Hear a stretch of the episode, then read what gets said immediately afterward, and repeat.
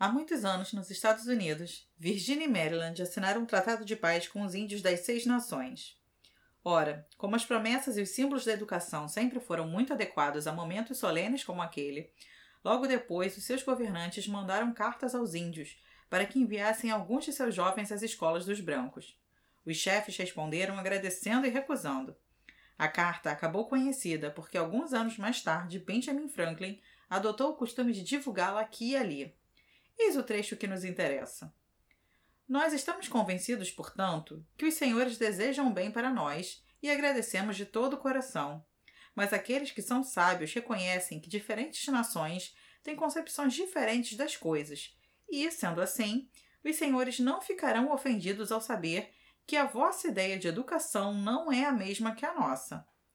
Muitos dos nossos bravos guerreiros foram formados nas escolas do norte e aprenderam toda a vossa ciência. Mas, quando eles voltavam para nós, eles eram maus corredores, ignorantes da vida na floresta, incapazes de suportarem o frio e a fome. Não sabiam como caçar o veado, matar o inimigo e construir uma cabana, e falavam a nossa língua muito mal. Eles eram, portanto, totalmente inúteis. Não serviam como guerreiros, como caçadores ou como conselheiros.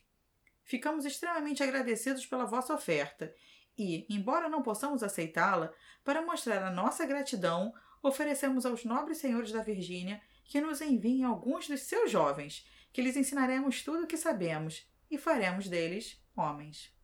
Carlos Rodrigues Brandão, O que é Educação?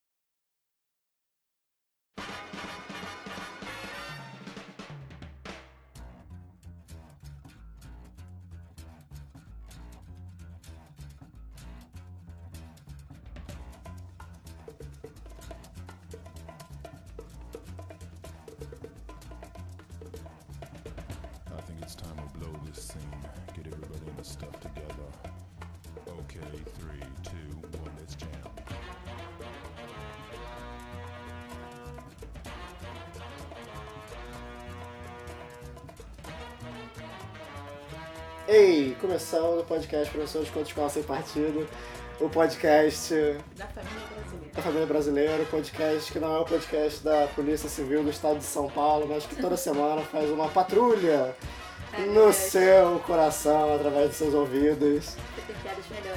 Aqui comigo, aqui comigo, numa mesa cheia, linda, garbosa, maravilhosa, temos Fernando Pena, Saudações democráticas.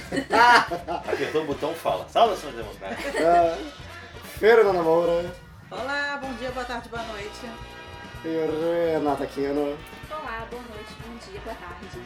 E aqui com esse belo elenco podcastal a gente vai falar sobre neutralidade da educação, problematizando a maneira como essa noção de uma educação neutra, isenta, tem sido utilizada politicamente por certos movimentos, dentre eles o famigerado Escola Sem Partido, Mas não só. mas não só, né? Muitos outros. Então, antes de tudo, Renata, você que meteu a gente nessa cilada, a gente começou o programa lendo um trecho do. Qual é o nome do livro? O que é educação? É da coleção Primeiros Passos da Brasiliense. Isso. E aí, nesse trecho, a gente tem uma definição bem bacana, assim, so- sobre o que, que, o que seria educação, uma definição possível para o que seria educação, né? Uma definição com que a gente simpatiza bastante, né? Então explica pra gente de onde que veio a ideia de usar esse trecho para servir como ponto de partida para essa definição. Ah, responder que a educação pode ser de mil maneiras diferentes, né? É um tema extremamente amplo, né? complexo e tal. Eu acho que esse trecho é legal porque ele coloca, né, ele mostra um diálogo entre duas culturas muito diferentes, né? E o que, significa a educação para uma e para outra, mas assim, o que está embutido nas duas é que todo, sempre que a gente defende algum tipo de educação, qualquer projeto de educação está relacionado a um projeto de sociedade, né? Para o da Virginia Maryland, então, uma boa educação era aquela científica, etc., escolar, enfim. Para os índios que escrevem a carta, educação era aprender a matar, a caçar, a ser guerreiro, enfim. Então eu acho que esse trecho ele é bom para introduzir a gente nessa problemática, né? Assim, é, introduzir a gente no tema. Eu acho que a questão mais maneira que esse trecho coloca é que cada noção de educação, eu acho que é por isso que é difícil você dar uma definição definitiva, né? É, é uma definição guarda-chuva mais ampla, mais bacana, né? Porque toda educação está socialmente engajada com uma concepção de mundo, com uma maneira de, de pensar o mundo, o que torna muito complicado a gente usar uma categoria como neutralidade, né? seja, uma, seja quando a gente fala de ciência ou quando a gente fala de política, né? quando a gente usa a neutralidade na educação, geralmente dá problema. Fernando, você que implicou com a gente no começo, explica por que, que associar neutralidade e educação é um negócio meio um, esquisito. É, eu acho que primeiro pensar que o conceito de neutralidade nas ciências humanas ele é algo amplamente questionável. Então, isso todo mundo já virou quase senso comum na academia que. Todos é... nós somos humanas aqui, então, para esclarecer, é importante. É... Que a neutralidade é algo que não existe, porque você está sempre situado em algum lugar quando você fala. Então, todo mundo está situado em algum lugar, parte dos seus valores, parte das suas concepções do mundo. Então, a neutralidade não existe nesse sentido. Agora, qual é o problema quando a gente está falando dessa discussão maior? como o impacto do discurso reacionário no campo da educação ou o movimento Escola Sem Partido, qualquer uma dessas iniciativas. É, a ideia de neutralidade ela, ela surge como uma tentativa de negar esse, esse estar situado, né? como se eu pudesse falar de um lugar que não existe, um lugar suspenso, né? você não tivesse é, como se posicion... como se tivesse não se posicionar, né? não, não partir de um lugar, não partir de valores.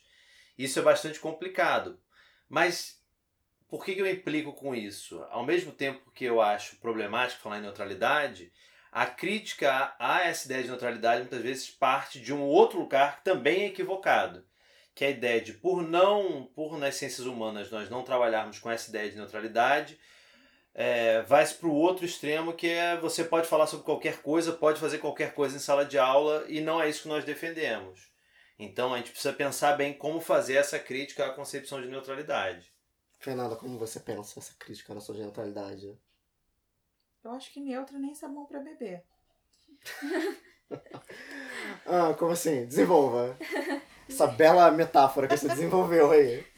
Não, gente, as pessoas ficam se agarrando nessa ideia de neutralidade que, assim, sinceramente, nem quem fala em neutralidade acredita nisso. Hum. É só uma falácia que as pessoas usam para tentar convencer as outras né? Porque todo mundo está cansado de saber que sim defende o seu ponto de vista. A pessoa pode falar que não, que ela está sendo imparcial, mas ela sabe que ela não está. Então ela, ela usa isso, ela tenta convencer os outros, mas nem ela mesma acredita nisso.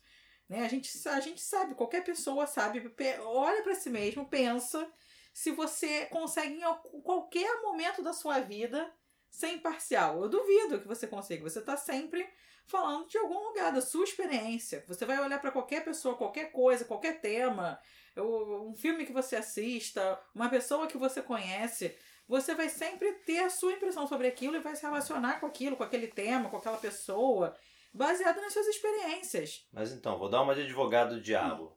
Eu ia fazer é, isso agora, roubou minha ideia.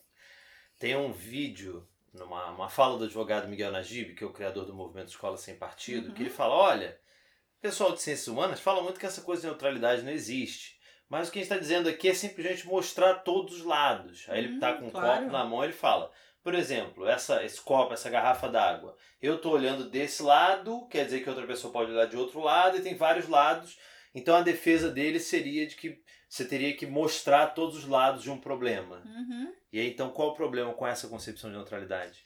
Então, tem uma imagenzinha que eu acho que a gente podia até botar no link aí depois nos comentários, que circula muito na internet, que é uma das imagens mais bizarras que tem, que aí tem um, um, um 6, né, um número pintado no chão.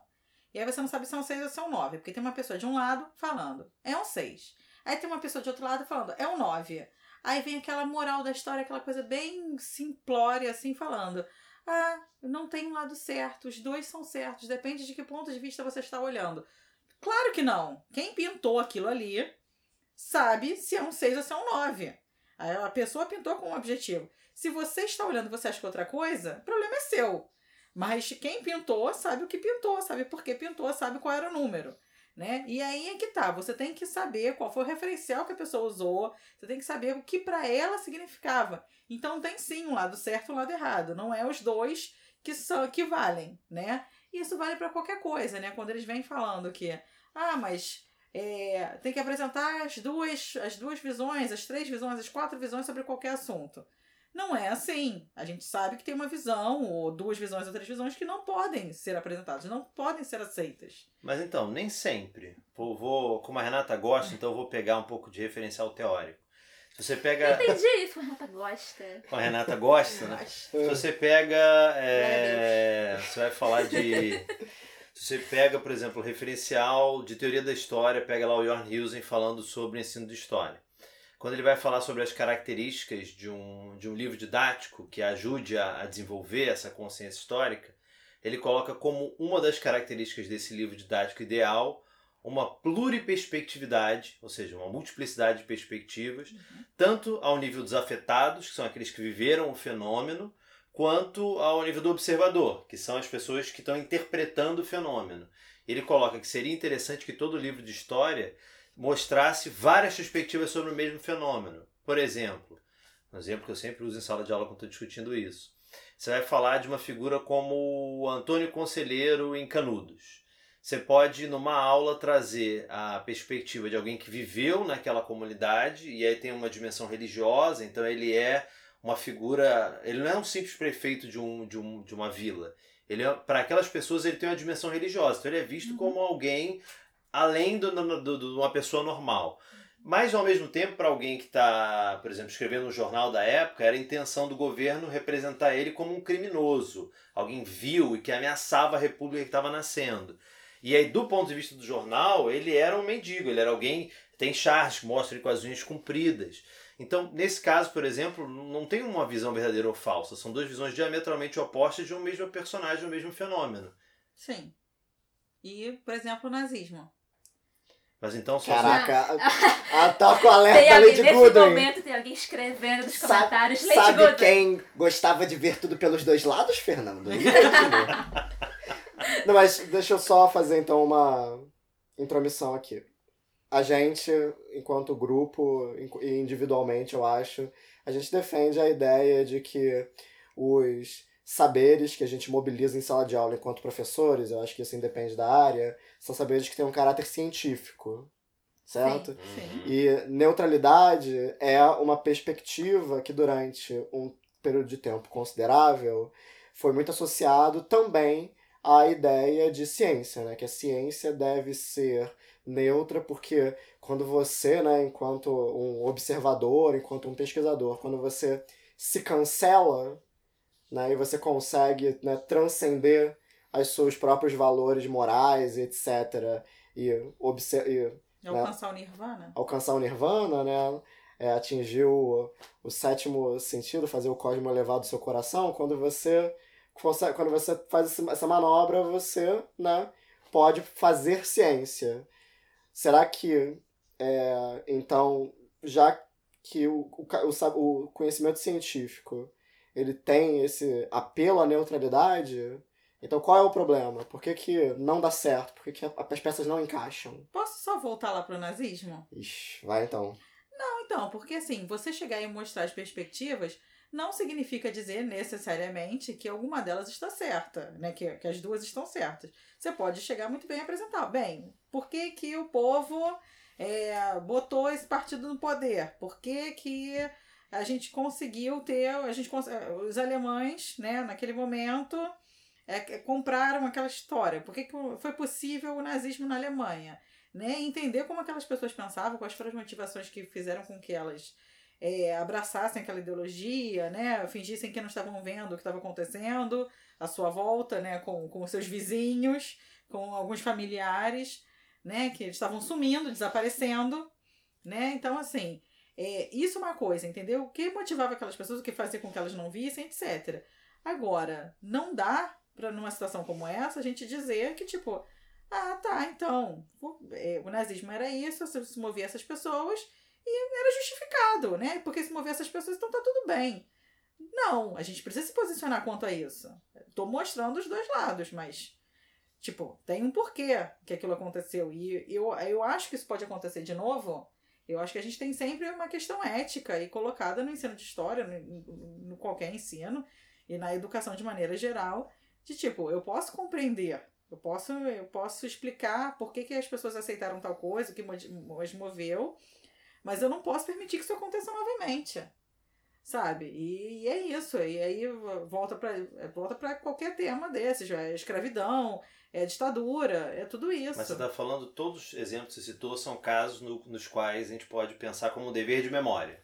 Sim. Para quem está ouvindo e não conhece o conceito, de uma forma muito, muito simples, a ideia de dever de memória remete a algum caso no qual os direitos mais básicos de algum grupo não foram respeitados, então existe um, um dever ético do historiador, do professor de história, em recuperar essas memórias desses grupos que foram desrespeitados, em, em eticamente combater que, que, que esse, uma, um fenômeno como esse, que um desrespeito como esse, se repita.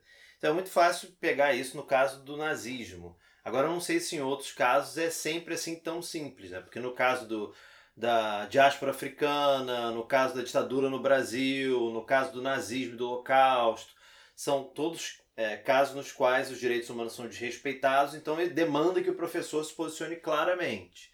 E mas, casos? Mas, pra, mesmo assim, esses casos levantam polêmicas e tem pessoas falando que nós então, temos que mostrar os dois lados. Eu acho que esse, esse é um gancho bacana, porque aí, por exemplo, esse discurso de que, ah, não, você vai pegar uma garrafa d'água, vai virar em várias perspectivas, você vai falar de todas. Aqui tem um erro, e a gente pode pegar um pouco do que o Diogo falou.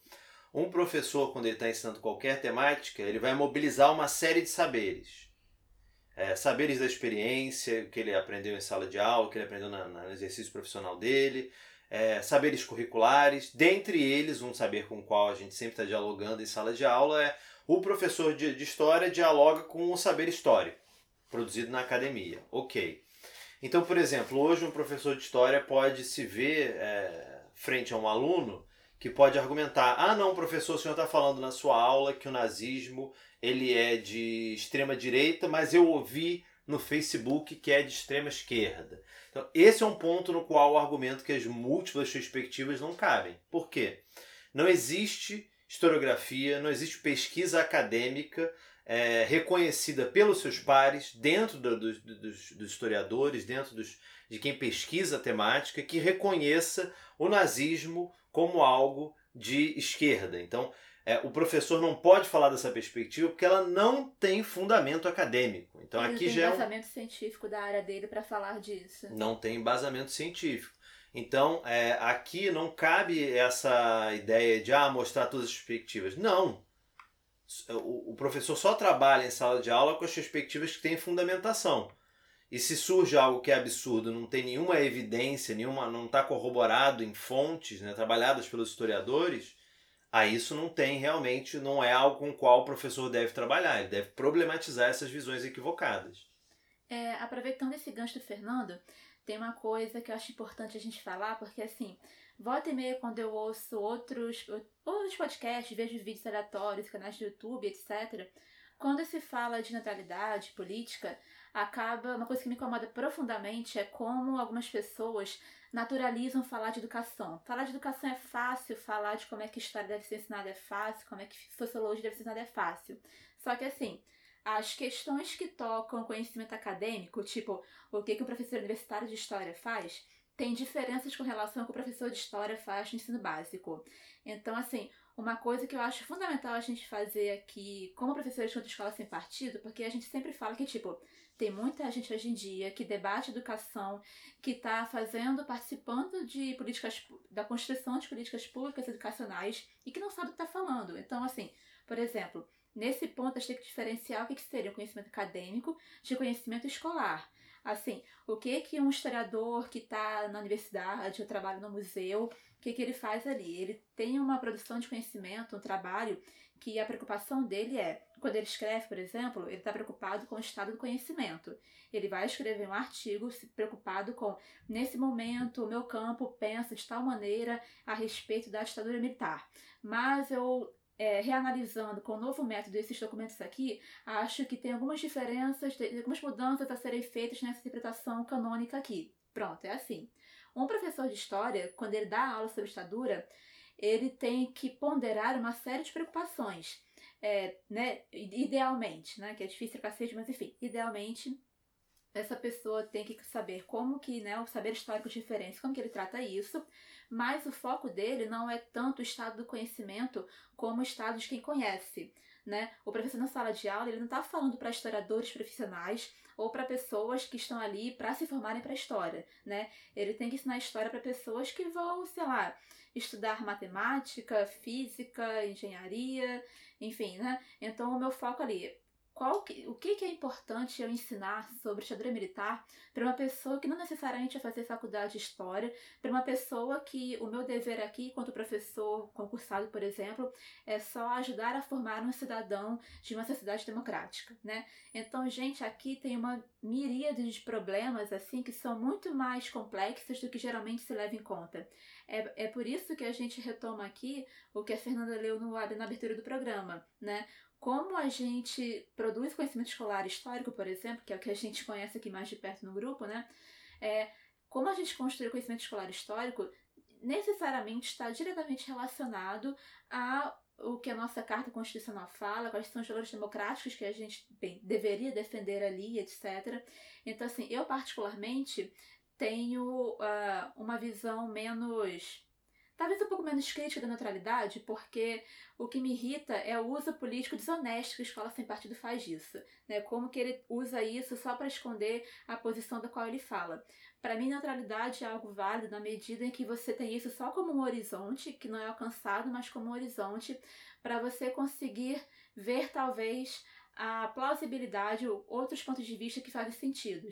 Para mim, eu penso isso como uma postura de se manter aberto para o mundo e para você repensar. É, é para mim, isso é um componente ter uma postura crítica frente a tudo. Neutralidade né? é um lugar vazio, né? Uma é aquele horizonte que você está almejando, mas que você nunca chega. É como se fosse uma postura ética. É por isso que, para mim, nesses debates, eu acho que se, você, se a gente vai discutir o que, que o professor pode fazer, não pode fazer, enfim, que escola pode falar, é, eu acho que, deve, que o debate deveria ser deslocado. Em vez de pensar neutralidade, pensar em limites éticos da atuação docente, por exemplo. É, né? porque é, pegando aqui esse. Você defende que você. E aí eu entendo, né, como um horizonte, a ideia de neutralidade pode ser interessante, mas eu acho que o perigo de usar ela talvez seja maior do que o potencial positivo. Por quê? Vou dar um exemplo. Como é que é, então a gente está falando, uma, muitas vezes a ideia de neutralidade ela pode escamotear, pode ocultar o verdadeiro posicionamento de uma pessoa que está uhum. posicionada, mas que se coloca como se não, não tivesse em lugar nenhum. Como assim? Vou dar um exemplo. Braulio Porto de Matos, vice-presidente da. todo mundo rindo. Então, nome jogado no alto. Nome jogado no alto. Braulio Porto de Matos é, presidente, é, profe, é professor de Sociologia da Educação da UNB e é vice-presidente da Associação Escola Sem Partido. Em duas ocasiões diferentes, ele foi participar de debates sobre a temática do Escola Sem Partido e nos, digo quais foram as duas. Um, uma, um programa do Fantástico no qual o tema foi Escola Sem Partido e uma outra, um debate no canal Futura, no programa. Alguém lembra o nome do programa? Futura. Sala de debate. Sala de, Sala de debate sobre Escola Sem Partido. Nessas duas ocasiões, quando ele, é, ele entrou no, na, no debate, e o que ele fez? Ele começou a argumentar, então, a favor do Escola Sem Partido. O que ele deixou de fazer? E eu chamei ele porque eu estava presente no caso do, do Sala de Debate do canal Futura. Ele em nenhum momento, ele foi lá, defendeu uma posição, só que em nenhum momento ele se identificou como vice-presidente da Associação Escola Sem Partido.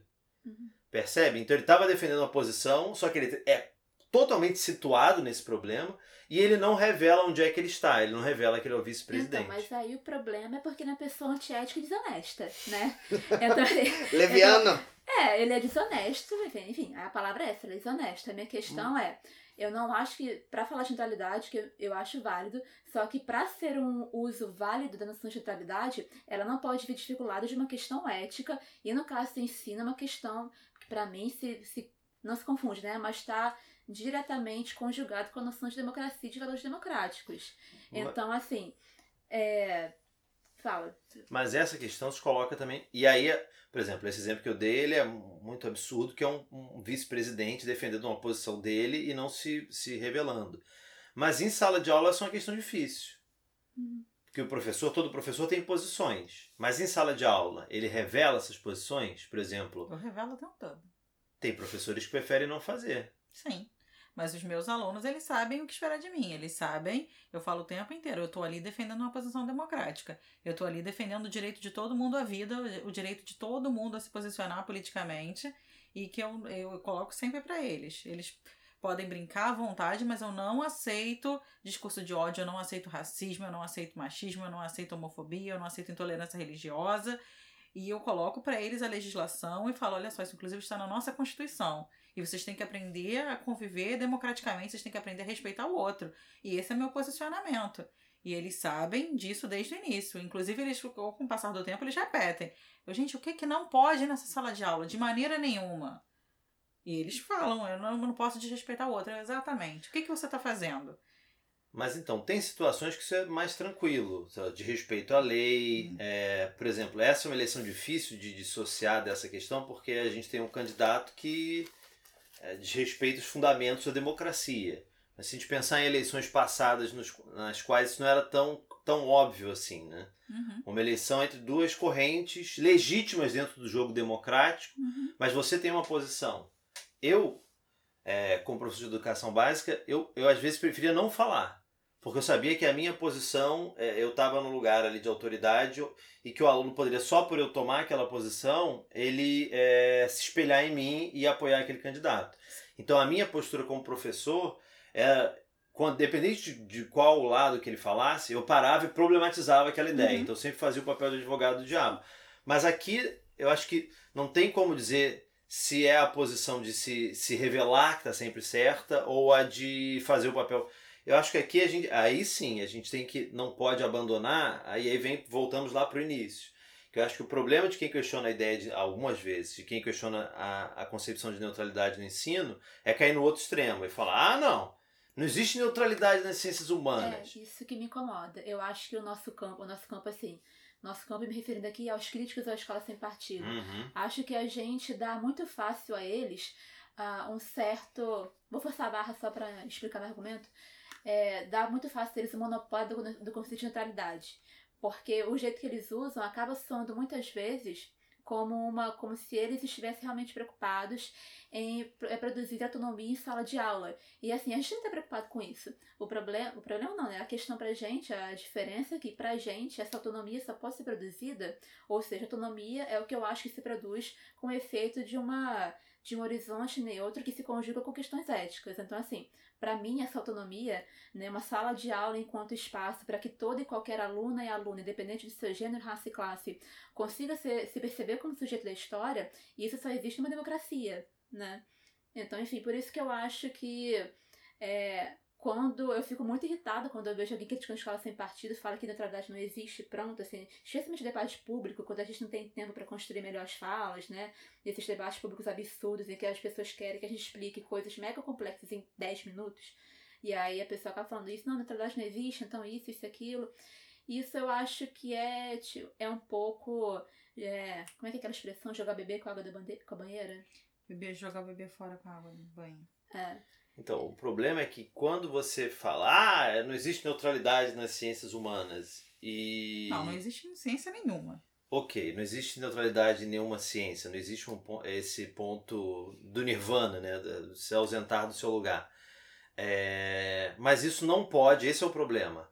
Porque, pra, agora pensando não do ponto de vista de alguém que conhece a discussão nas ciências humanas, mas de um cidadão comum. Se um professor vira e fala, ah, não existe neutralidade, e eu posso fazer o que eu quiser em sala de aula, aí tem um problema. E eu acho ah, mas que... essas são duas coisas diferentes. Uma coisa é dizer que eu existe neutralidade, outra coisa é dizer que você não pode, que você pode fazer qualquer coisa em sala de aula. Mas no debate público tem muita gente que encaminha dessa maneira. Não, tem muita Sim. gente que é idiota, mas aí a questão é. eu, eu, acho que o problema que a gente está que a gente está chegando aqui é será que para as nossas questões educacionais, éticas, políticas e científicas que a gente tem hoje, o conceito de neutralidade serve para alguma coisa, tudo bem que a gente pode falar só da perspectiva de ciências humanas. Mas, por exemplo, se levantando aqui a questão de neutralidade como numa relação de ética, né? Mas será que a neutralidade ela pode ser ética? E eu queria iniciar uma segunda fase da, da conversa, é, falando da questão de como o Escola Sem Partido usa a noção de neutralidade como uma noção política e moral, uhum. né? no sentido em que o, o Escola Sem Partido fala de neutralidade no sentido em que você tem que abrir espaço para todas as perspectivas, porque todas as, as perspectivas são igualmente válidas né, de serem ouvidas. É, e quando eles falam que todas as perspectivas são moralmente válidas de serem ouvidas, porque eles estão falando de todas as perspectivas como perspectivas privadas, Uhum. né? Que têm igual direito de compartilhar o espaço e de se e de se chocar. Só que o problema que isso acaba levando é que essas perspectivas se anulam, a gente não sai de lugar. O problema da, da neutralidade nessa perspectiva moral, no sentido que a neutralidade é algo natural, dado que a gente precisa ter é que a gente acaba não sendo para lugar nenhum. A gente fala, tem que ser neutro porque tem que ser neutro e acabou é isso aí. Porque essa é a natureza do debate, essa é a natureza do discurso político. E aí, como é que, mas como é que a gente avança disso? Porque eu acho que esse é o problema. Porque se a gente disputar o sentido de neutralidade com eles, a gente não vai sair da, dessa, dessa lógica. Porque a partir do momento que eles colocam a neutralidade como algo moral, eles vão estar sempre na frente, porque eles vão estar sempre colocando neutralidade como uma oposição entre bom e mal, no sentido de ser neutro é, ma é bom, não ser neutro é mal. Mas aí, eu acho que mas só que isso aí, ele- isso aí aponta para nossa o que seria talvez a nossa grande discordância do escola sem partido. Que a escola sem partido coloca tudo em termos morais e a gente tende a ver as coisas mais em termos políticos. Né? Então isso aí seria, é, assim, do jeito que você fala, pelo que eu entendi, seria mais uma dimensão da nossa grande discordância entre escola sem partido. Então, tipo, se fosse para responder, é, seria é uma questão para resolver no campo do político, não no campo da moral. Eu não acho que a questão é essa, não. É, eu acho que tanto faz se é moral, se é política. Eu acho que se você vive numa situação, numa sociedade extremamente desigual como a nossa, extremamente violenta como a nossa, você se colocar como neutro, você está assumindo um lado. Isso não tem nenhuma neutralidade em você dizer que você é neutro. Ah, não me posiciono politicamente, eu, não- eu tenho que manter essa, essa, essa visão, eu não posso dar minha opinião. Não, você, se você não se posiciona nessa situação em que você está, você está escolhendo um lado. Você está escolhendo o lado de manutenção das coisas tais como elas são. Isso é escolher um lado. Por isso que não existe essa neutralidade. Você, a partir do momento que você diz que você assumiu esse, esse local de neutro, você assumiu o lugar da manutenção da desigualdade, o lugar da manutenção da violência, o lugar da manutenção, o lugar do, do opressor, a defesa do opressor. É isso que você está fazendo. E assim, eu acho que é fundamental nessa discussão a gente pegar e voltar na própria Constituição né? Porque assim, algumas coisas que são apontadas como se fosse o professor tomando um lado, o professor sendo esquerdista, o professor sendo comunista, né? O Escola Sem Partido pega lá o professor falando uma coisa mínima, uma coisa banal, uma coisa que a gente tem que, tem que fazer, a gente tem o, o dever ético de fazer, o dever profissional de fazer, e mostrando lá o, o professor curricular de fazer. curricular, né? Olha lá, o professor está sendo comunista, né? Aí você chega lá, pega na Constituição dos princípios fundamentais. Aí tá lá nos princípios fundamentais dizendo que o, o Brasil é um Estado democrático e que os fundamentos do, da, do- do- da República Federativa do Brasil é a soberania, a cidadania, a dignidade da pessoa humana, os valores sociais do trabalho da livre iniciativa e o pluralismo político. E aí, se você chega e, e apresenta diferentes versões, se você, você fala, por exemplo, a gente vive no sistema capitalista, não sei o quê, mas tem outras possibilidades de ver o mundo. Tem pessoas que lutam pelo socialismo. Olha lá, professor falando de socialismo. Gente, gente- isso está na nossa Constituição que o pluralismo político faz parte desse Estado. Se você defende a dignidade da pessoa humana, né, se você se posiciona contra a tortura, pronto, você já virou professor esquerdista, sabe? E N outras coisas, assim, o objetivo fundamental que a gente tem também está lá na Constituição, também está logo no início da Constituição, nos princípios fundamentais também, né, que é construir uma sociedade livre, justa e solidária, garantir desenvolvimento nacional, né, erradicar a pobreza e a marginalização e reduzir as desigualdades sociais e regionais e promover o bem de todos, sem preconceito de origem, raça, cor, idade e quaisquer outras formas de discriminação. Né, sexo. E aí você vira esquerdista porque você defende os princípios fundamentais da nossa Constituição. Porque você defende que, que a gente não deva viver numa sociedade desigual. Então, assim, eu acho que é fundamental a gente entender que nessa sociedade que a gente vive, em qualquer sociedade que esteja numa situação tal como a nossa, e principalmente nesse momento que a gente está à beira do caos, a gente tentar dizer, tentar fingir que é neutro, você não, não tá sendo neutro. O que você está fazendo é deixar o fluxo, sabe? Você está seguindo o fluxo. E qual é o fluxo? O É, eu fluxo acho que é, é a violência, é a desigualdade. Aqui tem uma maneira de pegar essa o, o conceito de neutralidade que eles usam pela outra ponta, que é pegar o que eles chamam de doutrinação. Porque o, o, o, aqui é um, é um par dialógico, né? Você tem neutralidade, o contrário do neutro é o ideológico, é o que doutrina. Aham. E se você pega o- as acusações que eles fazem de doutrinação, você vai entender o que, que eles estão chamando de não neutro ou ideológico. Então, por exemplo, acusar a doutrinação de ideologia de gênero. Você vai olhar as representações, são representações de famílias homoafetivas, de famílias com diferentes pertencimentos étnico-raciais, com famílias com só uma mãe. Uhum. Então, percebe? Tudo isso aqui seria doutrinação ideológica de ideologia de gênero. É, mas o que a gente tem é. Então, o que é neutro? O que é neutro é a representação da família com um pai, uma mãe, um filho e uma filha. É, que o neutro, na verdade, é só uma expressão da maioria. Isso. É Exatamente. a coisa Então, maioria cristã. É uma forma de é, naturalizar, normatizar algumas representações e criminalizar Sim. outras. Esse eu acho que é o ponto que a Fernanda está falando. Quando você fala, ah, você tem que ser neutro, você não pode falar da ideologia de gênero. Você está querendo normatizar uma representação. Ah, você não pode falar de religião afro-brasileira. Mas rezar o Pai Nosso é neutro. Rezar o Pai não dá mais Claro, neutro. universal, eles chamam de, de é, como é que é? Oração universal. Então percebe muitas universal vezes. pra quem? Por isso que aqui eu acho que talvez a gente, a gente tenha uma, uma discordância, que eu acho que o conceito de neutralidade ele é muito mais perigoso do que interessante. Por quê? Porque, é, e para entender isso é legal pensar o, o que é o contrário da neutralidade. Quais são as acusações que esse discurso reacionário do Escola Sem Partido chamam de ideológicos, é, de doutrinação. Né? Porque o contrário da, da neutralidade para eles é o ideológico, é a doutrinação. Quais são as acusações de doutrinação? Eles vão dizer, vou pegar um exemplo, quando eles acusam alguma coisa de ser ideologia de gênero. O que eles estão chamando de ideologia de gênero? Eles estão chamando, por exemplo, uma representação de uma família homoafetiva, duas mulheres e uma criança. Uma representação de uma família com diferentes pertencimentos étnico-raciais. Uma representação de uma família com só uma mãe e seus filhos. Isso tudo é ideológico, é doutrinação de ideologia de gênero. O que, é o neutro? O neutro é uma família com um homem, uma mulher, um filho e uma filha. Percebem? Então, muitas vezes, o conceito de neutralidade ele serve para normatizar, naturalizar algumas representações e criminalizar, tentar excluir do, do conhecimento escolar outras. Eu queria dar como exemplo disso, tem um, um artigo que um, uma das referências intelectuais do Escola Sem Partido, Nelson Lema da Silva, escreveu, onde ele diz exatamente isso. A ciência está para a ideologia, assim como o ensino está para a doutrinação.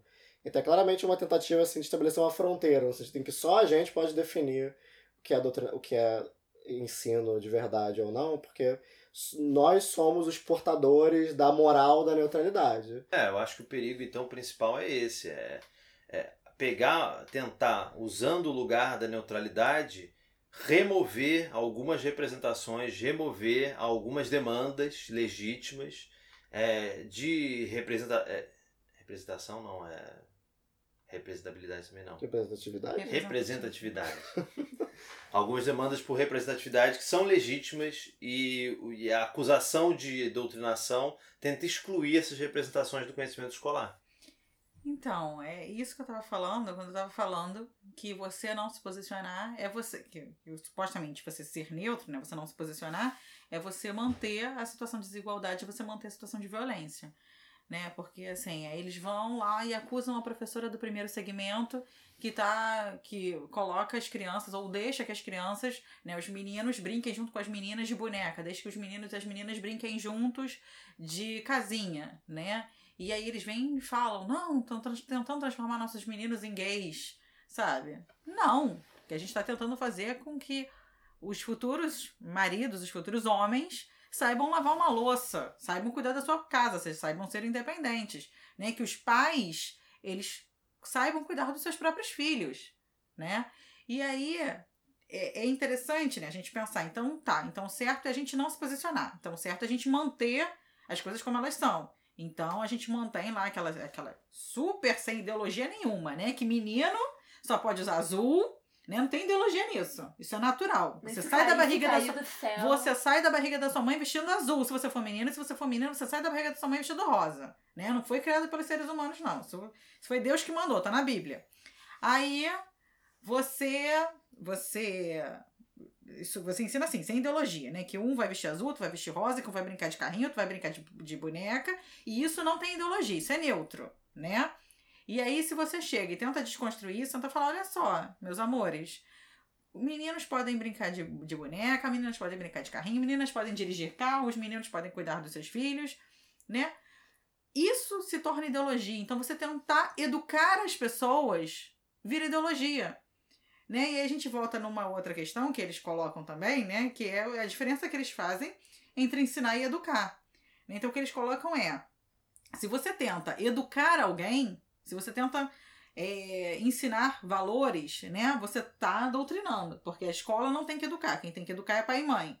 Né? A escola ela só pode existir se for para ensinar, ensinar o conteúdo básico lá que, que, que para eles é neutro. Né? Então, assim, é, a gente volta naquela questão de retirar da escola o seu caráter educativo, né? Você, é, é, eles querem falar, né, uma educação sem ideologia, mas não, eles não querem falar educação. Porque educação é isso, você tem que criar um cidadão, você tem que criar um ser humano. Se você não está criando um cidadão, se você não está criando um ser humano, você não está educando. Renata, rápido, só para complementar, é... O que não quer dizer que quando um professor traz essas outras representações, ele está querendo impor, por exemplo, quando uma professora. Até porque não são outras, né? Porque, Isso, tipo, essas perfeito. defesas conservadoras, elas falseiam a realidade Exatamente. de uma maneira assim, impressionante. Como se não e, por existisse. exemplo, uma escola que permite que o aluno brinque com o brinquedo que ele quiser, não está obrigando ninguém a brincar com o brinquedo X ou Y, mas está Uhum. dando a liberdade para, no espaço público, cada um fazer a sua escolha. É não restringir o campo de escolha. Uhum. E não, é, que eles dizem que é o contrário, né? Neutralidade seria garantir que se reproduza. E aí eu não consigo nem reproduzir a ideia de tão estapafúrdia. Exatamente, é isso. É, é o que a gente está falando, que essa neutralidade não existe, porque a neutralidade que eles pegam é, é a manutenção da sociedade tal como ela é, né? Ou como eles acreditam que ela deva ser.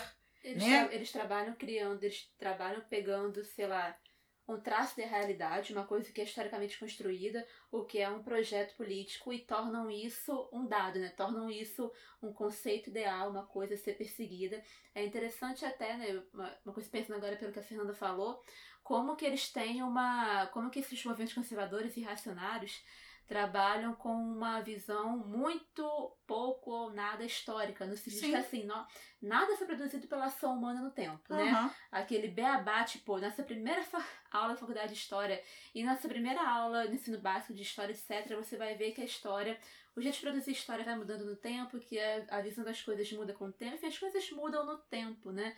Então, tipo, a escola não caiu do céu, né? Nada, a família não caiu do céu como ela tá hoje, né? As coisas se formam no tempo.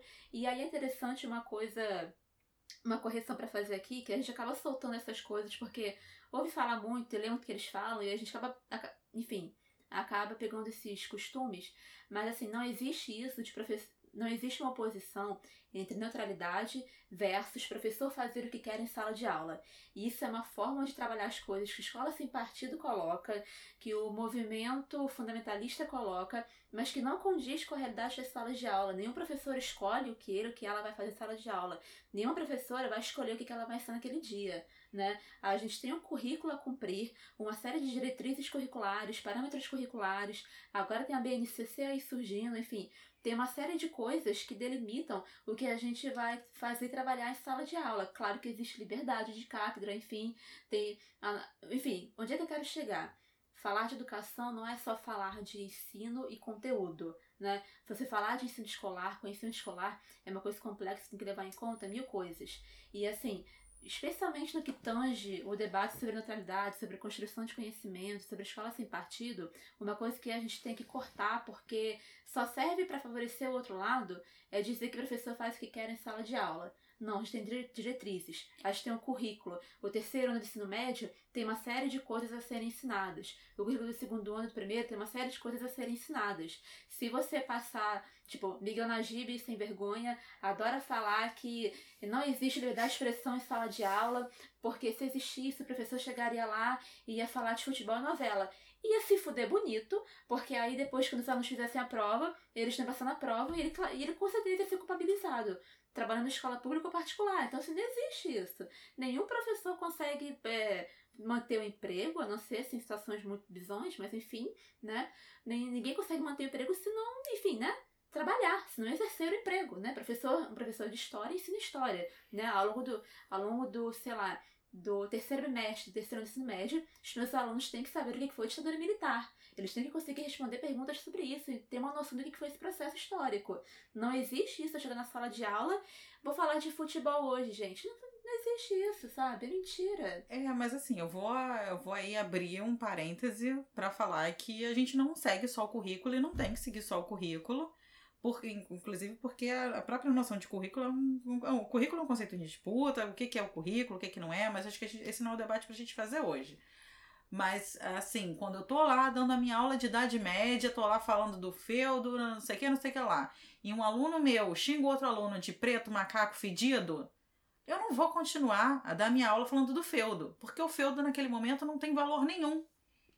O feudo não tem caráter educativo nenhum naquele momento quando um aluno tá chamando o outro de, de macaco não, e, e, retirando a humanidade do outro que tá na sala de aula. Eu não posso me omitir nesse momento. Nesse momento a minha aula vai parar, a minha aula vai ser outra. Então, Naquele momento eu vou tá sair do currículo. É que justamente é, do currículo no que tá. ensino sob essa carta constitucional, esse também é o seu papel. Sim, né? mas, a, mas a gente tem que marcar esse lugar que o professor ele não tem que estar tá restrito pelo aquele currículo que foi escrito lá no MEC, muitas vezes sem nenhuma consulta, né, a, a, a, a população, a escola, tudo isso, né? E que quem empurrar para o professor quadradinho, você tem que fazer isso, isso isso, como se não existisse, né, a sala de aula, como se não existissem alunos ali, como se não existisse uma realidade que explode na sua frente, porque ela existe, porque as demandas são múltiplas e, e, acontecem a todo momento novas demandas. Então, naquele momento, o meu papel enquanto professora de história vai ser parar minha aula de Idade Média e vai ser falar sobre racismo, como é que se constitui o racismo no Brasil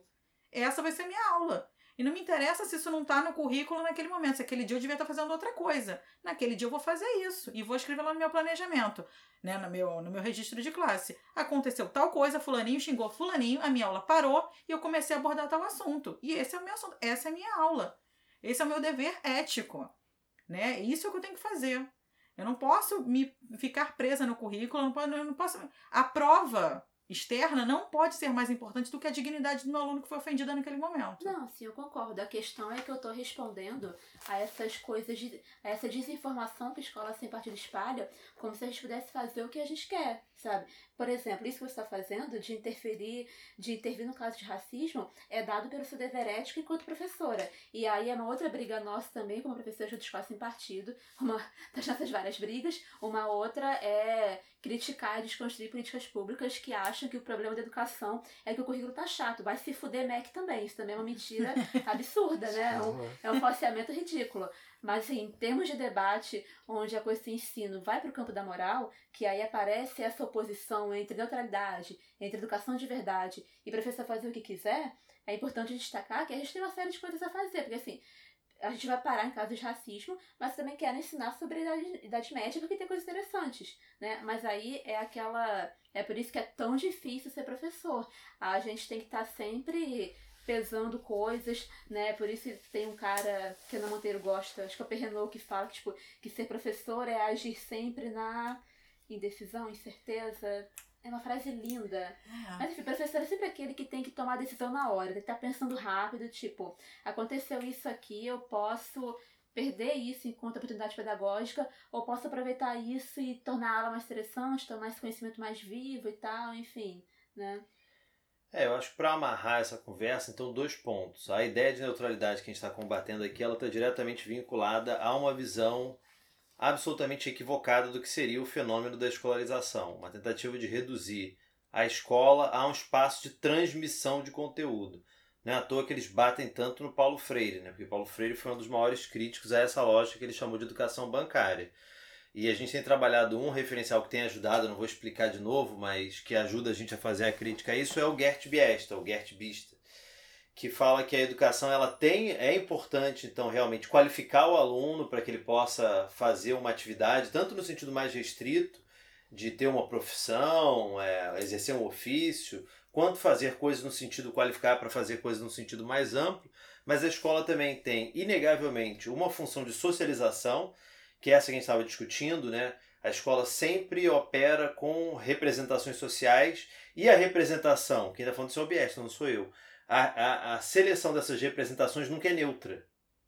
Essa é a terminologia que ele usa quando ele vai É, explicar. isso que eu tava pensando quando eu falei de como que esses movimentos conservadores é, ignoram, né, de propósito, muitas vezes, a dimensão histórica das coisas. Porque, assim, é, o currículo do primeiro ano do ensino médio hoje não é o que era 30 anos atrás. Então. Não, não só por questões históricas, mas por questões políticas, de construção do currículo, né? A neutralidade pode servir como uma ferramenta para justamente ocultar essa seletividade do currículo, saber que aquilo ali é fruto de escolhas históricas e que ele pode ser revisto. Vide a- agora a base nacional e toda a disputa que tem tido em torno dos conteúdos. É, aqui nós somos, pelo menos grande parte, nós somos contra, né? Não somos todas? Grande parte? Achando que Nós todo somos mundo é. Tem alguém que não é? Não É, sei. é, tem um bom Opa. exemplo porque tá nos jornais agora e tal. Então, assim, para quem não é da educação, agora é uma das, possi- uma das oportunidades de presenciar o que, que é uma disputa por o que, que a escola deve ensinar, o que é que é um conteúdo e tal, né? E além dessa dimensão de socialização, ainda tem uma outra que é de subjetivação, que é justamente abrir espaço para que todos os alunos se revelem enquanto indivíduos, enquanto sujeitos em sala de aula. E para isso essa trazer essa multiplicidade de representações também é importante. Então esse é um ponto. O segundo ponto é que para fazer essa crítica, então, é necessário perceber a concepção equivocada de- do fenômeno da escolarização que eles estão operando. E dois, é, aí eu acho que vem a, a um pouco uma resposta à sociedade. Se a gente está criticando esse conceito, a gente precisa colocar alguma. Porque esse conceito ele servia para tentar amarrar eticamente a atuação do professor. A gente está dizendo que para nós hoje esse conceito não dá mais conta disso. Mas isso não é negar que esse professor tenha limites éticos. Dizer que é, o conceito de neutralidade ele não é interessante para pensar o ensino, não quer dizer que o professor possa fazer o que ele bem entender. Claro que não. É, uma coisa que eu sempre discuto, ah, você. ah, Alguém escuta você fala criticando a escola sem partidária, ah, então você é a favor de doutrinação partidária em sala de aula? E uma das primeiras coisas que eu digo, não, eu sou contra o uso da sala de aula para fazer propaganda partidária. Uhum. Só que, de novo, vem aquilo, ao invés de combater os casos que são eticamente questionáveis da atuação do professor, eles tentam destruir toda a dimensão educacional da escola. Esse é o problema. Então, o conceito de neutralidade tem se prestado muito para isso. E aí é um serviço enorme. Por isso que eu acho que ele é perigoso para pensar a educação. Então, galera, acho que é isso. Estamos satisfeitos Sim. com, Sim. com nós mesmos. Se vocês quiserem se aprofundar um pouquinho mais na discussão que o Fernando colocou aqui sobre o Gert Best, no nosso primeiro episódio a gente faz um apanhado geral sobre a discussão que o Gert Besta faz sobre boa educação. Se você quiser saber mais sobre Base Nacional Curricular Comum e nossa, pos nossa postura a respeito disso, você pode ouvir o nosso episódio extra número 2 ou 3, se eu não me engano, que é uma palestrinha total do Fernando aqui discutindo os problemas por trás da base e outras políticas públicas educacionais como a reforma do ensino médio. No mais, é, fechamos a discussão por aqui, galera, e a gente vai para os recadinhos.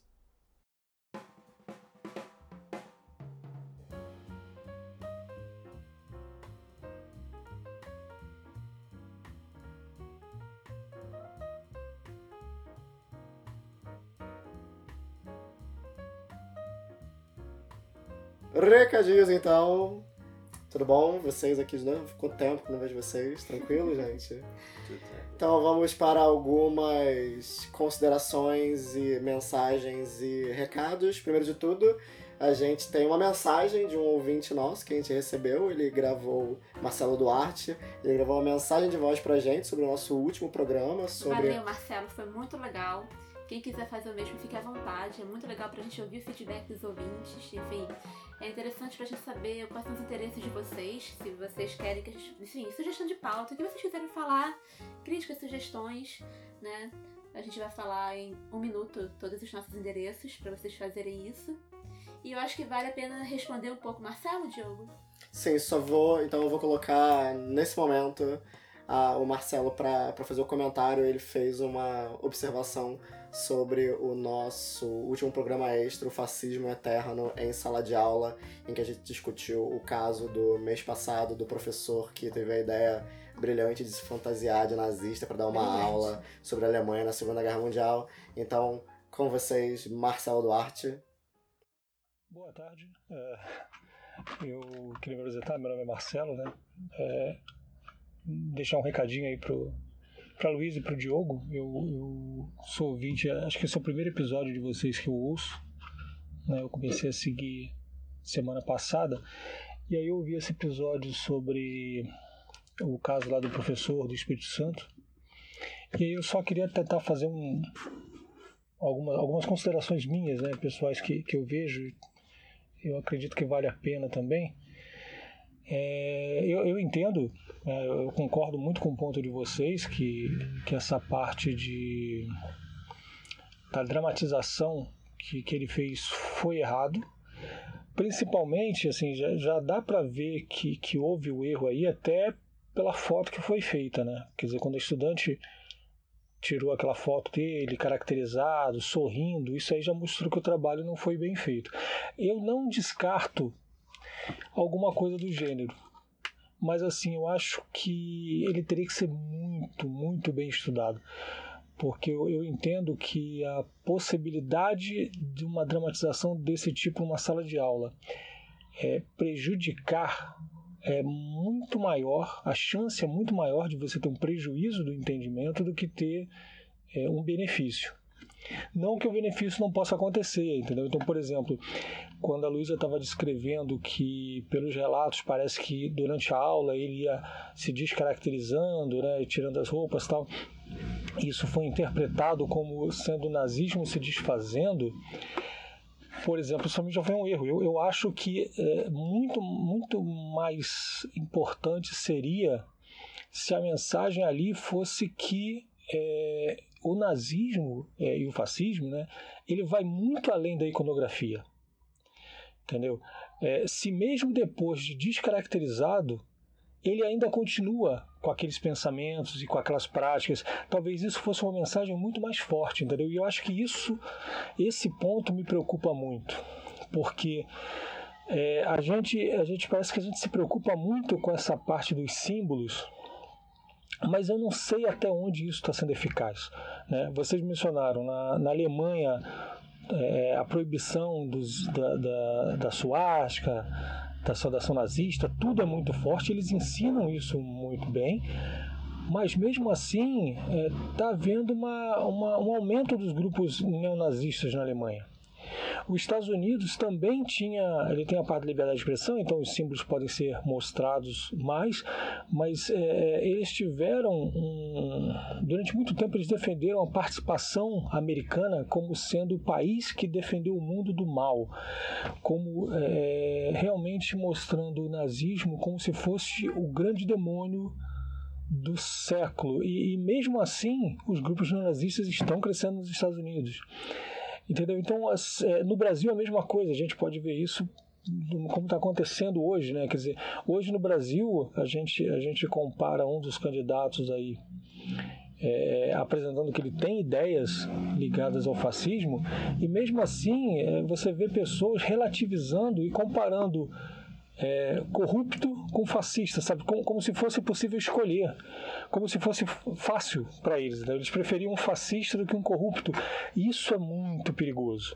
Então, é, eu começo a pensar se também a maneira como a gente faz essa, essa, como a gente se protege dessa cultura para que isso não aconteça, se isso está tão certo, entendeu? Porque não parece estar tá funcionando só o combate à iconografia, entendeu? Então assim, você pode criticar é, uma, a saudação nazista né, como sendo alguma coisa que faz alusão, tá?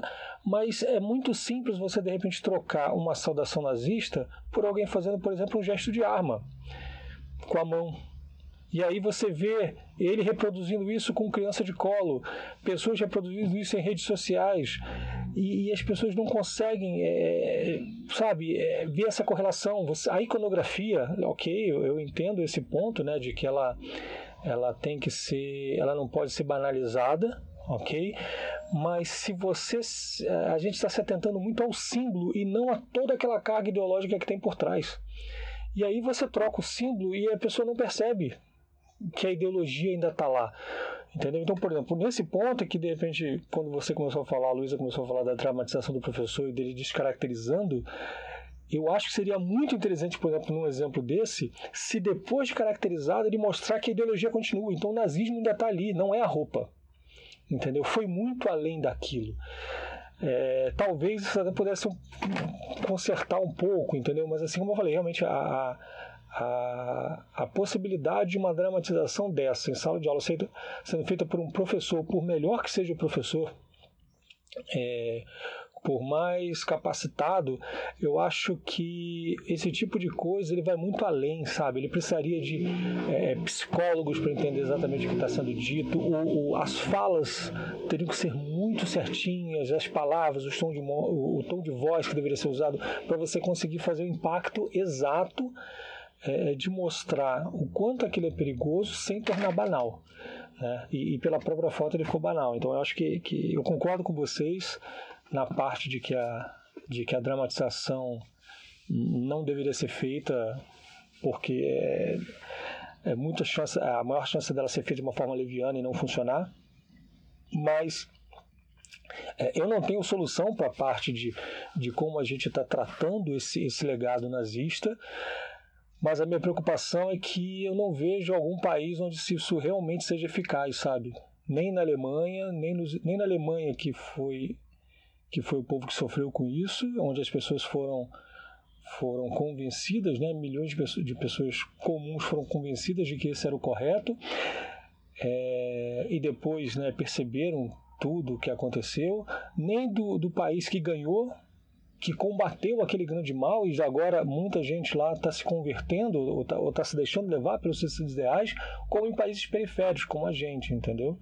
Onde a gente vê essas ideias proliferando e as pessoas não conseguem perceber que eh, as pessoas comparam como, como se houvesse comparação. Esse, essa comparação me deixa muito, muito perturbado, sabe? De, de pessoas comparando entre um corrupto e um fascista como se houvesse chance disso, entendeu? Como se a corrupção você pode até de repente tentar corrigir por processo, por controle, por por é, é, né, mecanismos de, de, de, de, de controle mesmo, né? de caixa, de, de contábil, seja lá o que for. Agora, o fascismo ele tem muito de caráter sabe? Ele tem muito de índole, ele tem muito de empatia com outras pessoas. E, e comparar uma coisa com outra é muito, é muito assustador para mim, entendeu? Então isso realmente mostra que talvez a gente não esteja também fazendo a coisa da maneira certa. Talvez a gente tenha que repensar como isso está sendo ensinado. Gente, obrigado. Excelente podcast, gostei muito. Esse foi o primeiro que eu ouvi. Eu vou, eu vou fazer uma maratona e tentar ouvir os outros podcast de vocês. Obrigado e até mais.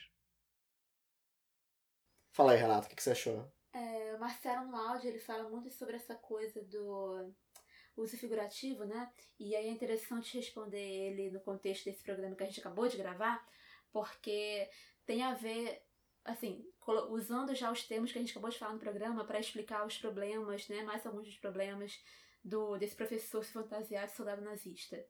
É, primeiro é que, pelo que parece no relato, ele vai, ao longo da aula, tirando as insígnias, né? Como se, conforme essa história vai acabar... É como se essa história acabasse e o regime nazista tivesse acabado, né? É, é um capítulo passado da história, que claramente não é verdade, porque vi, vi de todos os movimentos nazistas... Vi de mulheres sendo marcadas com símbolo nazista hoje, né? Nesta última semana. Pois é, então, enfim, acabou porra nenhuma. Segundo, o Marcelo comenta dessa sobre o figurativo da suástica e tal, né? E aí isso me lembra muito. Tem a ver com o que o Fernando falou, que o Biesta fala sobre a dimensão de socialização da escola, né? É, muitas vezes a gente ensina coisas que a gente nem percebe. Às vezes percebe, tem professor que faz deliberadamente, mas a gente ensina coisas mesmo sem saber. Então, sei lá, exemplo mais clássico dos clássicos.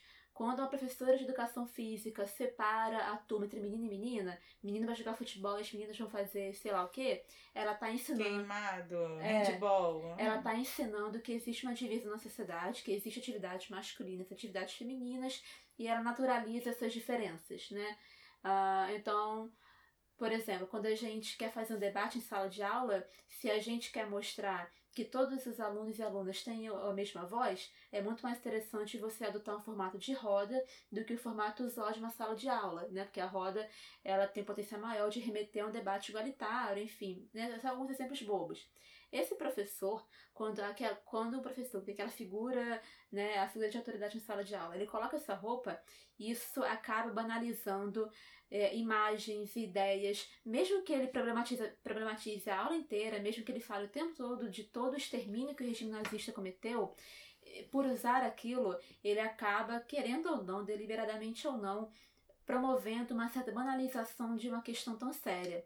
E assim, se em, um, em uma aula de outro momento histórico ele pode usar uma fantasia de maneira mais, talvez mais preocupada, nesse caso é uma coisa que assim pra gente não se justifica não tem como não tem como justificativa, não tem justificativa porque é aí que é por isso que ensinar é uma coisa complicada, você tem que pesar mil coisas. Nesse caso, o nosso saber histórico de referência, né, todo o conhecimento que a gente estuda, toda a historiografia sobre o nazismo mostra que esses símbolos têm um apelo tão forte por causa dessa história, dessa construção política, que é melhor que eles sejam. É, como falar isso assim? Não que eles não possam aparecer em sala de aula, óbvio, mas com um cuidado muito mais sofisticado e mais preocupado do que numa aula de uma coisa mais menos presente, por assim dizer, eu né? Eu não concordo muito com isso não. Para mim, qualquer qualquer fantasia que ele colocasse ali, não me importa de que época que aconteceu, ela teria o mesmo peso se ele fizesse o mesmo tipo de escolhas, que foi o que eu vi que ele fazia. Por exemplo, você vai pegar é, um momento lá, falar dos senhores de engenho, falar da sociedade escravista. E em vez de ele se vestir de escravo, ele se veste de quê? De senhor de engenho. Pronto, ele fez a mesma coisa, exatamente a mesma coisa. Para mim, ele se vestir de senhor de engenho ou ele se vestir de oficial nazista é exatamente a mesma coisa. Não me importa se tem mais filmes sobre o Holocausto e menos filmes sobre a escravidão no Brasil. Sabe, se as pessoas costumam naturalizar o lugar do negro na nossa sociedade e não as atrocidades que aconteceram com o negro na nossa sociedade e não naturalizam da mesma maneira as atrocidades que aconteceram com com os judeus na Alemanha nazista. Mas ele novamente ele decidiu que ele ia representar o lugar do opressor e não o lugar do oprimido. Então, para mim, isso tem igual peso, é, é absurdo da mesma maneira. É, aquilo ali está dizendo muita coisa, sabe? É, ele está contando a história sobre aquele ponto de vista do opressor, ele está se vestindo como opressor, se caracterizando, se entendendo como opressor, sabe? Então, para mim é tão ruim quanto. Não importa se, se é mais distante historicamente, se é mais naturalizado, se as pessoas problematizam menos. Para mim é tão ruim quanto. Então, dito, dito feito, eu queria agradecer novamente o Marcelo pelo pela mensagem e pelo retorno. E se você que está ouvindo a gente agora também quiser falar com a gente, aqui segue os nossos contatos. Lembrando, o podcast Professor de Conto Escola Sem Partido é uma parceria Professor de Conto Escola Sem Partido. Você pode achar a gente em Professor de Conto Escola Sem Partido no Facebook, Profs contra o ESP no Twitter, Profs contra o ESP no Instagram, Professor de Conto Escola Sem Partido.wordpress.com no nosso blog, onde a gente publica nossos episódios e outras coisinhas mais. E se você quiser mandar um, uma, um comentário direto pra gente, com críticas, sugestões e outras coisas, professores contra gmail.com. Além da, além da gente, é, esse podcast também conta com a participação de Movimento Educação Democrática, que você encontra em. Renata, me ajuda aí. No Facebook, Movimento Educação Democrática. No Instagram, arroba Move Educação Democrática. E no e-mail, mesma coisa, move educação, move E a parceria é com o Sobre História Podcast. A gente está no mesmo feed que eles, nossos colegas. Exatamente, é só procurar no SoundCloud ou no seu agregador de podcast mais próximo por Sobre História Podcast que você acha a gente e você acha essa galera bonita. Também temos um outro recado aqui para dar, né, do nosso mais novo influencer, youtuber, futuro deputado federal Nego. eleito. Nunca, não, nunca. nunca pensar, A jamais. gente aqui. Não, a gente Nada é contra, disso. mas a gente prefere política do chão. A gente tem que se manter, se manter Bom, é, seguramente. fora afastado. isso tudo, essa falácia aí, Saudações democráticas. Saudações democráticas. Então agora você pode me acompanhar lá no YouTube, eu tenho um canal. O nome é bastante difícil de decorar, é Fernando Pena. Então é só procurar Dois Fernando. anos. Dois N's. Só procurar Fernando Pena, que agora eu estou me propondo a disponibilizar um vídeo por semana, ainda não decidi o dia, o horário, mas toda semana vai ter um vídeo lá. Super profissional. Exatamente. Então, se você quiser ajudar a divulgar também, né? Não esqueça de curtir, co- compartilhar os vídeos do, do Fernando e se inscrever no, no canal. essa aí está sendo uma iniciativa legal para a gente continuar divulgando a, as nossas ideias, as nossas propostas para a educação. Diga aí. É um recado importante. A gente está colocando sexta-feira, dia 12, provavelmente, no ar, um formulário para a gente tentar reunir dados, sistematizar dados sobre perseguição a professores. A, a ideia desses dados é conseguir ter alguma sistematização disso, ter alguma noção do problema e fornecer dados para a imprensa, sugestões de entrevistas, para que a imprensa consiga pautar e ver isso como um problema, né? A gente sabe que quando a gente quer que a imprensa paute alguma coisa politizar um problema, é sempre importante a gente ter dados organizados sobre o assunto e a gente está agora finalmente tentando fazer isso com relação a perseguição a professores que a gente vê que tem crescido assustadoramente nesse período eleitoral e etc.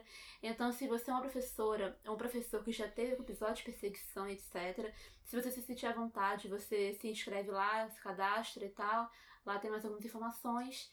Uh, você vai escolher se você gostaria ou não de que seu contato fosse passado para um eventual repórter que quisesse fazer entrevista sobre isso, mas a gente vai tentar principalmente sistematizar isso, é, né? Criar números, etc. Quando a gente conseguir um bom número de pessoas participando. Então, se você já sofreu perseguição, ou se você conhece alguém que já passou, etc., passe a informação e vamos tentar, né, partir para o caminho de politizar isso e tentar resolver isso. Exatamente. Então é isso, galera. Todas as informações desse programa estarão devidamente linkadas no post. Nosso podcast sai toda segunda semana do mês, quando tudo dá certo, quando tudo tá, dá errado, que, é geral, que geralmente é o que acontece, a gente sai outro dia, mas a gente sempre deixa sabendo por aí. Então é isso, pessoal. Fechamos por hoje. Um beijo, um abraço. Tchau para todo mundo. Tchau. Tchau. Tchau, tchau.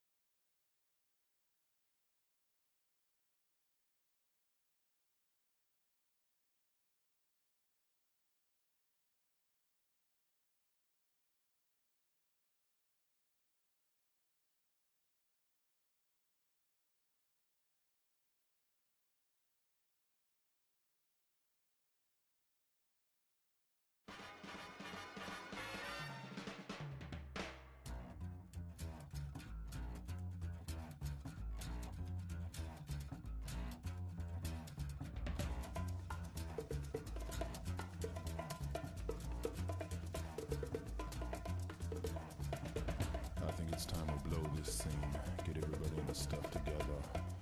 Okay, three, jam.